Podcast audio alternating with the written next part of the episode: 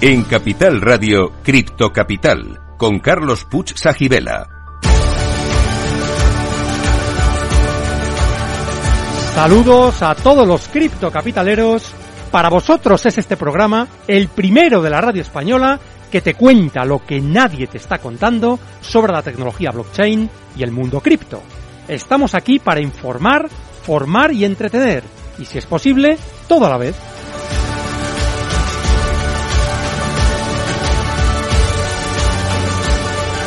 Y hoy traemos a un invitado increíble, Enrique Danz, profesor, escritor, pensador y autor de uno de los blogs sobre tecnología más influyentes y reconocidos, enriquedanz.com. ¿Qué tal estás, Enrique? Muy bien, fenomenal. Encantado de estar con vosotros. Pues nada, ahora, ahora estamos contigo. También informamos a nuestra audiencia de que tendremos nuestras habituales secciones de Cripto Enigma, la Criptopedia y el Cripto Consejo. Y vamos a empezar por el Cripto Enigma. Consiste en saber quién es Do Kwon, seguro que Enrique lo sabe, porque ha escrito sobre él, y por qué es un personaje relevante en el mundo cripto. Y resolveremos este enigma al final del programa, pero solo si sois buenos y os quedáis con nosotros. Cripto Capital, el primer programa de criptomonedas de la radio española.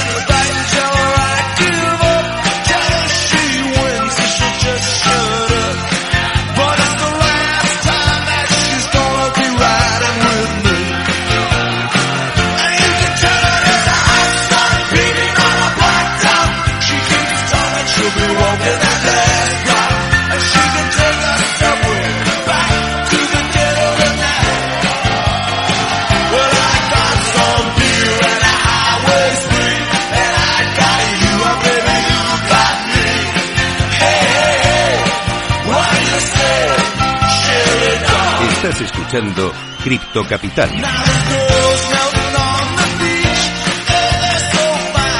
Bueno, y empezamos como siempre con música del gran, gran Bruce Springsteen. Y es una buena introducción para presentaros a Enrique Danz, como os decía, le tenemos hoy con nosotros, eh, para hablar de su libro Todo vuelve a cambiar. Enrique Danz, profesor, escritor, pensador y autor del blog enriquedanz.com.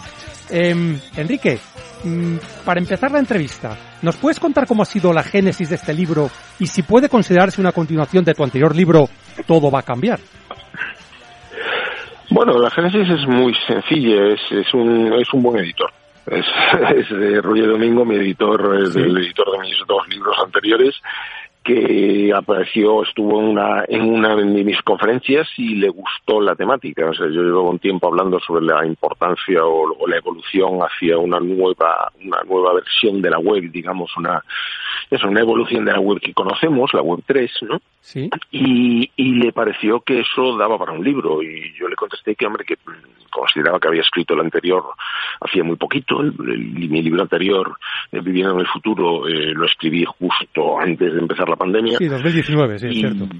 Eh, Exacto, 2019 y 2019 finales además y, y poco poco poco sabíamos lo que iba lo que nos, lo que se nos veía encima luego. y, y le dije eso, que, que estaba muy cerca, eh, pero me dijo que no, que este tema que estaba muy bien, que lo explicaba de una manera que le parecía llamativo, interesante y tal, y que, y que me pusiera con ello. Y digamos que, que Roger sabe cómo, cómo picarme y cómo, cómo motivarme para que, para que me ponga con ello. La verdad es que lo escribí en, en un mes escaso, porque lo tenía muy, muy preparado, muy, entonces, pues hombre, el mes que te lleva a documentar y, y escribir de una manera un poco más, un poco más para un libro, ¿no? Eh, bueno, el subtítulo del libro es Cómo la Web3 revolucionará el mundo tal y como lo conocemos y además has introducido algo de innovación, porque ejemplo, por ejemplo hablas en el libro de que la introducción, parte de ella, ha sido escrita usando la famosa ChatGPT. Entonces, cuéntanos cómo ha sido esto. Luego aclaras que el resto del libro lo has escrito tú, que me hace mucha gracia también eso, ¿eh? Pero, pero dices que una parte de la introducción la ha escrito ChatGPT. Cuéntanos, ¿qué, ¿cómo has hecho esto? Sí, es que, a ver, ChatGPT cuando empezó a, cuando, cuando lo presentaron a finales de noviembre, obviamente empezamos muchos a, jugar con él para, para casi todo, ¿no? Claro. Entonces yo me encontré primero con el detalle de que ChatGPT me conocía, que oye, pues siempre es un punto, ¿no? O sea, al final si, si llevas 20 años escribiendo todos los, todos los días como mínimo un artículo, pues eh, suponer que ChatGPT se ha entrenado con algunos de tus artículos, pues parece que no es mucho suponer. Con lo cual, pues me encontré con que le podía preguntar quién era o quién le, o mejor todavía, que le podía preguntar, le podía pedir que escribiera con mi, con mi estilo. Claro. Cosa, cosa es muy divertida, porque en realidad lo que hace cuando le pides que, que, que, escriban el estilo con el estilo de Enrique Danz es meter más subordinadas o subordinadas más largas, lo cual quiere decir que tengo un rollo que te mueres. Pero bueno, ¿qué le vamos a hacer? Soy profesor, ¿no? Es lo que tiene. Eh, entonces, pues empecé a, jugar, a, pedirle, pues, eh, empecé muy sencillo, y voy a escribir una entrada sobre este tema, un artículo sobre este tema, pues se lo digo a ChatGPT y que lo escriba, ¿no? Y cuando lo escribió y lo, y lo copié directamente, copié y pegué sobre mi página y, no dije nada, hasta el, hasta el párrafo final no dije nada, pues muchísima gente dijo, hombre, pues esto no me parecía muy tuyo, faltan los enlaces, no sé, tal. Entonces me di cuenta de que era, era muy, muy obvio, ¿no? O sea, que no, que no, que todavía no estaba a ese nivel, pero que sin embargo, en, la siguiente vez que lo probé, pues lo que hice fue pedirle que escribiera parte de una entrada, la retoqué un poquito, le coloqué los enlaces y no se dio cuenta nadie, absolutamente nadie. Entonces es lo mismo que hice para la parte esa de la introducción, o sea, jugar con ello un poco, eh, pedirle una parte determinada, cómo introducirías un libro de este tipo sobre esta temática, ¿no? y, después con lo que me generó pues lo retoqué un poquito y, lo, lo adapté un poquito más y no se nota, literalmente no se nota, es muy difícil, no creo que nadie me pueda decir qué parte está escrita por ChatGPT y cuál no, ¿no? Entonces a partir de ahí ya dice, hombre, el resto del libro no, el resto del libro no tiene mucho sentido porque además, entre otras cosas, lo tengo preparado ya, pero, pero quiero, quiero que la gente se dé cuenta de que efectivamente esto es, esto es una posibilidad, ¿no? No, está bien porque ilustra una de las capacidades que vamos descubriendo, ¿no? De estas nuevas tecnologías. ¿Utilizaste la versión 4 de ChatGPT o, o una versión anterior? Utilicé la versión 4 para esto, pero pero normalmente no uso, no, normalmente no me hace falta usar la 4. Normalmente estoy, estoy haciendo casi todo con la 3. Bueno, en esa introducción... En ese caso sí, porque era una, era una parte de, la, de las pruebas que ofrecieron al principio algunos académicos. Ah, perfecto. En esa introducción hablas de que tú en tus clases haces un contrato con tus alumnos y en este libro haces un contrato con el lector. Y hablas de tu intención de reducir la fricción entre los directivos y los tecnólogos o la tecnología, que es una constante en tus conferencias, en tus escritos, en tus libros. Eh, ¿Realmente es tan complicado este, esto de que los directivos entiendan la tecnología y la sepan aprovechar? ¿Es tan complicado? Sí, Sí, o sea, tiene un punto complejo en cuanto a que el directivo espera cosas muy inmediatas o espera cosas que no son reales en muchas ocasiones, ¿no? O sea, es, eh, o incluso pues no sabe exactamente qué pedir o cómo pedirlo, ¿no? O sea, es el, famoso chiste de siempre, ¿no? según lo que le pidas, pues puede, puede ser una hora de desarrollo o puede ser un desarrollo de, de I más de muchísimos gastos, millones y, años, ¿no? O sea, y, y sin embargo el directivo muchas veces no se da cuenta de la diferencia entre una entre una cosa y otra. Entonces, eh, lo que intento es que el directivo entienda lo suficiente de la tecnología como para saber lo que se le puede y no, que no se le puede pedir. O sea, es, eh, cuando, cuando alguien escucha la palabra inteligencia artificial, que no es en absoluto adecuada para describir lo que, lo que contiene o lo que hace, pues puede pensar que efectivamente esto es el supercerebro maravilloso que le puede preguntar cualquier cosa. Y hombre, pues eh, no es exactamente el caso, ¿no? Entonces lo que pretendo es que el directivo se encuentre más cómodo, más, más, eh, sea más consciente de lo que, de lo que es la tecnología y de lo que puede hacer. Hombre, yo creo que lo consigues. Es muy importante esto que dices de saber hacer las preguntas adecuadas y también saber si las respuestas que te dan pues son aplicables o no o en qué momento eh, hay que utilizarlas, ¿no? Em, tú utilizas en, el libro, eh, en el libro em, los primeros capítulos hablas un poco de la arqueología, es decir, de dónde venimos, es decir, cuál ha sido la evolución tecnológica desde la web 1.0, eh, la 2, la 3, y incluso dices algo muy curioso porque yo viví esa época, más o menos eh, tenemos una edad parecida, por eso te digo que ahí las experiencias vitales se, se, se, digamos, se entremezclan, ¿no? Y es que decías que hubo un tiempo en el que usar Excel era algo muy de frikis y era algo que realmente diferenciaba a los directivos que eran capaces o a las personas que trabajaban que eran capaces de utilizar una hoja de cálculo con cierta destreza y los que no. ¿Puede ocurrir ahora algo parecido con la blockchain, la Web3? ¿O, o qué crees que está pasando en estos momentos? Sí, seguramente. O sea, yo creo que cada tecnología lo que hace es diferenciar a los a los early adopters, a los que son capaces de extraerle partido al principio, ¿no? Entonces, eh, en, en, este caso, lo que, o sea, en el caso de en el caso de la hoja de cálculo lo vimos muy claramente. O sea, entre lo que era hacer cuatro cuentas en una hoja de cálculo, que eso realmente lo podía hacer cualquiera, y los que empezábamos a ponerle pues botoncitos y un poquito de programación y tal, había una gran diferencia. Fíjate que, que lo curioso es que eso después se volvió una plaga en muchas empresas había empresas en las que en las que había Excel preparados teóricamente para hacerlo todo, que luego no había quien les metiese mano, ¿no? Quien cambiase nada ahí, se convertían en auténticos sistemas legacy, ¿no? Pero, pero es verdad que las, las, las tecnologías cuando aparecen generan muy buenas oportunidades el ser humano es experto en sublimar la tecnología, ¿no? O sea, yo recuerdo que, que, uno de los primeros programas que empecé a utilizar era el Harvard Graphics, que era para hacer presentaciones, y uno hacía presentaciones muy muy buenas en, aquella época, ¿no? Hablo de, de, de, yo qué sé, de finales de los 80 o algo por el estilo, ¿no? Terminé haciendo mi currículum en Harvard Graphics, que es aberrante y absurdo, pero me quedaba precioso, claro, porque yo manejaba hasta la última eh, Truco, ¿no? del programa, ¿no? Claro, o sea, entonces me quedaba muy bien, pero no tenía ningún sentido, era completamente absurdo, ineficiente y, y, tal, pero, pero claro, sublimas algo hasta el punto cuando usas algo lo, lo tiendes a sublimarlo para que te sirva hasta para cualquier cosa, ¿no? Para, para premiarte por la mañana. Entonces, el, el, la gracia la gracia es eso, es que ahora mismo tenemos una serie de gente que ya, ya está extrayendo bastante partido al hecho de conocer la cadena de bloques, o de saber lo que se puede hacer con ella, o de tokenizar todo lo tokenizable, mientras que otras personas están todavía en fase de lo cual toque qué, y, y claro, esto genera, genera una sociedad a distintas velocidades.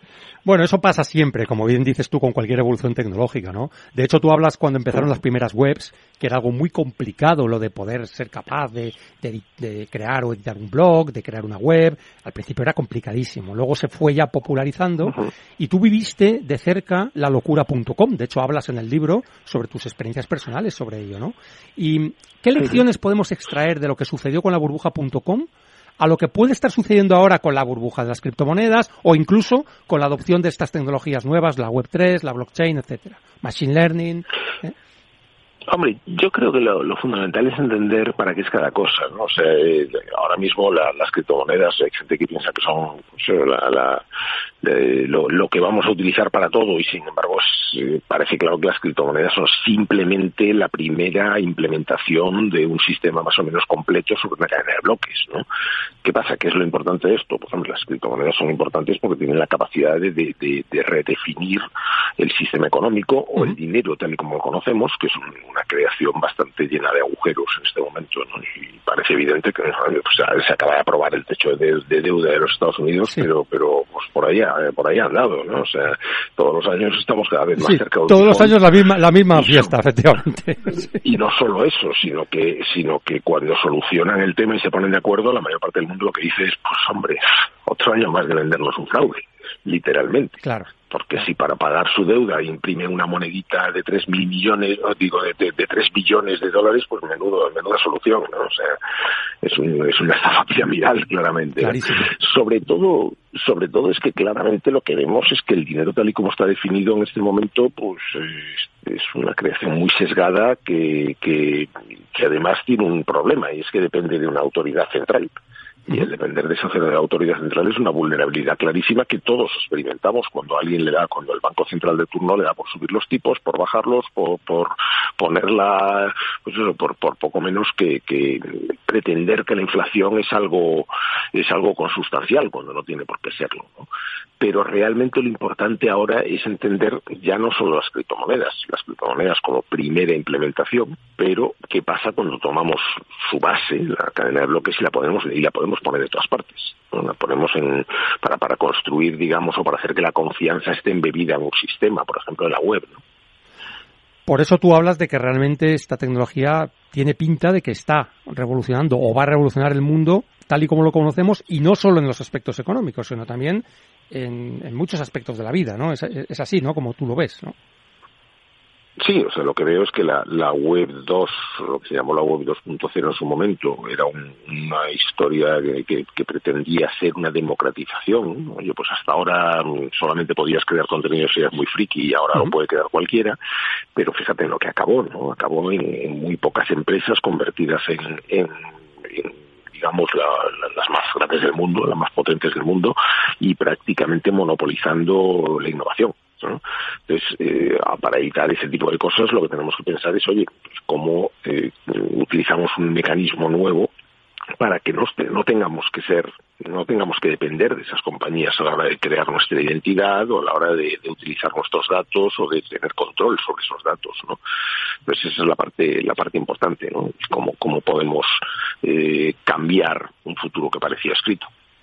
Realmente lo que estás comentando es la promesa inicial de Internet, que era dar ese acceso universal, eh, se ha pervertido un poco con esta concentración que ha habido en las grandes empresas tecnológicas, en Facebook, Google y demás, ¿no? De hecho, tú hablas en el libro bastante sobre ello, y en concreto hablas sobre Facebook, ¿no? Que todos los escándalos que, relacionados con que han espiado, han, obtenido datos de las personas, de sus usuarios, realmente no les auguro un, gran futuro, ¿no? Tú hablas mucho sobre, eres muy crítico con Facebook o con Meta, como se llama ahora. ¿Por qué eres tan crítico? ¿Qué, qué es lo que realmente crees que han hecho mal?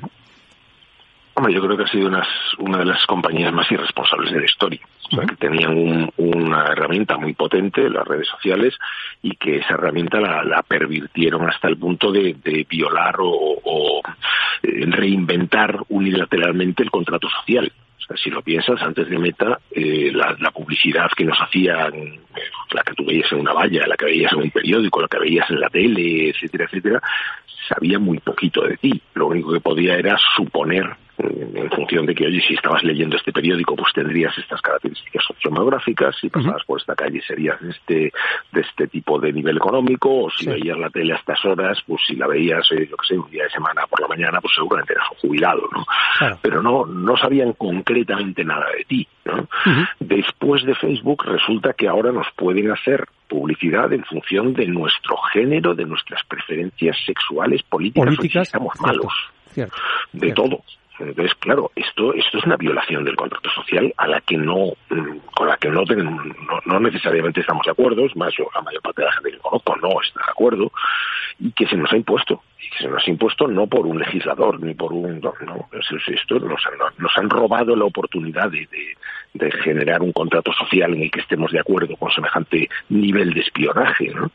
Y a partir de ahí, además, es que ya no está simplemente en definir ese uso, está en definir el mal uso. Es decir, que esa cantidad de información que han obtenido la utilicen para manipular elecciones, para meter a Donald Trump en la Casa Blanca, para conseguir el Brexit o para o para que haya un genocidio en, en, en Birmania, en, en Myanmar, ¿no? Entonces, Birmania, qué viejo soy, por Dios. Eh, entonces, eh, te das cuenta de que, de que estas cosas lo que son es una irresponsabilidad absoluta. O sea, alguien en Facebook sabía perfectamente que se estaba produciendo un, genocidio en Myanmar, pero prefirió callarse porque, porque, porque estaban ganando mucho dinero gracias a ello, ¿no? Lo mismo ocurrió en el caso de Donald Trump o en el caso del Brexit. Entonces dices, bueno, es que eh, cuando el legislador habla de, de eh, digamos, controlar la tecnología, regular la tecnología, cuando llega el regulador, la tecnología no hay que regularla. La tecnología no es un hecho regulable. Nadie puede desinventar o parar o detener la tecnología. Al que tenemos que regular es al que viene y la usa mal. Claro. Entonces, lo que, lo que aparentemente no tenemos son formas de detener rápidamente un mal uso es muy difícil llegar a una compañía y decirle pare usted, deje usted todo lo que está haciendo, porque este, esto es lo que está provocando, y es más, si lo vuelve a hacer, le llevo a la cárcel. Y eso no es fácil de hacer. Bueno, realmente tú hablabas también de que Facebook o Meta había tenido un pico de casi 3.000 millones de usuarios, pero que a raíz de esto que, estás comentando, que es un comportamiento absolutamente irresponsable y de que se haya hecho público, pues está decayendo realmente. Y bueno, pues Apple ha decidido romper con Facebook, etcétera. Se han tomado una serie de decisiones que seguramente no auguran un gran futuro, ¿no? Para esta compañía, ¿no? bueno, es compañía con, con un genio disfuncional puesto en, la cabeza, como autoridad absoluta, como autoridad absoluta y que tiene un gran talento de desarrollo. O sea, no, no es fácil descartarlos directamente. De entrada, la huida hacia adelante que hicieron parece que les ha salido mal. O sea, el decir, bueno, como, como me han echado el ecosistema de Apple y ya no puedo alimentar a, a mis francotiradores eh, espiando todo lo que un usuario hace todas las aplicaciones de su iPhone, voy a montar yo mi propia plataforma para poner yo las reglas. Y a eso lo llama Horizon Worlds y se le cambia de nombre y empieza a vendernos el metaverso por todas partes. Pero claro, es que eso no era un metaverso. Eh, Horizon Worlds es un videojuego videojuego glorificado, un Second Life de, como, como el de hace pues eso, bastantes años, ¿no? Pero un metaverso lo será cuando realmente sea un conjunto de protocolos abiertos en el que cualquiera pueda poner lo que le dé la gana sin pedirle permiso a nadie más que a la ley. ¿no? Y si lo hace y se hace algo ilegal, pues vendrá por él, ¿no? Pero no firmando los acuerdos de términos de servicio que le pone la meta de turno. Eh, eso no es el metaverso y de ahí el, el fracaso se quedó bastante menos de la mitad de sus expectativas y sobre todo que la mayor parte de los usuarios que tuvo pues hoy en día tienen el visor guardado en un cajón. ¿no? Yo soy uno de ellos, de hecho. Yo soy uno de ellos, o sea que tienes toda la razón. ¿eh? Habrá que ver, habrá que ver qué encontramos después de la presentación de esta tarde de Apple, ¿no? Qué es lo que, cómo reinventa Apple la idea de la, de la realidad virtual aumentada. Bueno, relacionado con esto, que luego hablaremos un poquito más del tema del metaverso, que es bastante interesante, pero hablemos de realidad virtual, realidad aumentada, ¿por qué crees que no acaban de despegar? O por lo menos esa es la percepción que yo tengo, no sé si coincide con la tuya. De momento no acaban de despegar. Eh, ¿Qué sucede con esto? básicamente porque las plataformas eran eso, eran, eran plataformas propiedad de una compañía para que puedas hacer una serie de cosas relativamente limitadas y siempre pidiendo permiso a esa compañía. Entonces, si como usuario ya te resulta aburrido entrar ahí, hacer cuatro cosas y darte cuenta de que no hay mucho más, eh, como empresa que tiene que invertir en eso, en crear algo sobre la plataforma, la propuesta es todavía más arriesgada y más absurdas. Oye, yo voy a entrar aquí, voy a poner, a gastar un montón de dinero, a contratar desarrolladores, etcétera, para hacer algo que en cualquier momento viene el propietario de la plataforma y me cambia las normas o, me dice que, es que eso lo quiere hacer él, pues hombre, no tiene mucho sentido. Entonces, los desarrollos que hemos ido viendo pues, son compañías que han probado el agua, que han metido un dedito y han dicho, pues mira, a mí con estas reglas no me convence, ¿no? Bueno, yo creo que queda mucho por evolucionar y también está el tema de lo que tú hablas, o sea, realmente si está descentralizado, si requiere pedir permisos, si hay unas normas que están impuestas por la compañía privada que en este caso está promoviendo este tipo de cosas, pues realmente hay mucha gente que no le va a convencer, o que no va, no va a ser mm, lo que ellos esperaban, ¿no? Eh... No, o sea, hay, alguna iniciativa más interesante. Tienes Decentraland. Decentraland no ha conseguido tampoco pasar una barrera muy un poco un poco friki, ¿no? Pero pero por lo menos es un sitio en el cual pues toda la autoridad, todos los cambios que se hacen y tal dependen de los usuarios de Decentraland, ¿no? Y los propios usuarios de Decentraland se consideran, quiero decir los usuarios serios, no los que entran a su paseo, sino los que los que se autentican con su wallet criptográfico son ciudadanos y como tales ciudadanos tienen derecho al voto y tienen derecho a decidir sobre si eh, los precios suben, bajan o qué, ¿no? Entonces, y un montón de cosas más. Entonces, en ese sentido es una iniciativa más interesante, pero pues, eh, todavía nos falta una, una cierta un cierto cambio para que la gente considere que esto es un sitio donde se puede montar cualquier cosa o se puede, eh, pues eso, aventurar uno con cualquier iniciativa. Oye, Enrique, estamos teniendo una conversación súper interesante contigo. Vamos a hacer ahora una pequeña pausa, pero no os vayáis porque seguimos con Enrique. Nos quedan muchos temas de hablar sobre su libro, sobre su visión sobre la tecnología y hacemos la pausa para la apertura del mercado en Estados Unidos y para la publicidad. Volvemos en pocos minutos. Quedaos criptocapitaleros, no os arrepentiréis.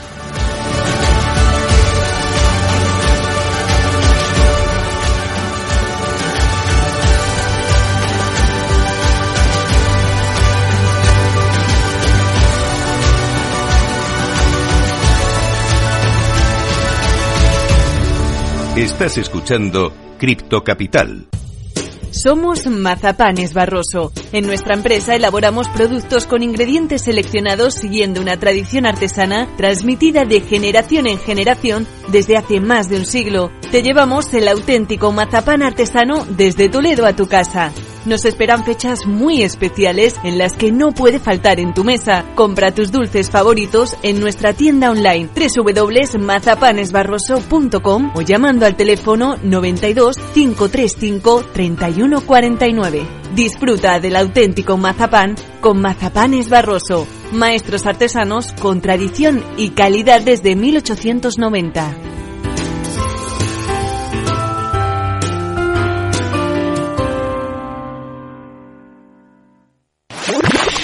Capital Radio, la genuina radio económica.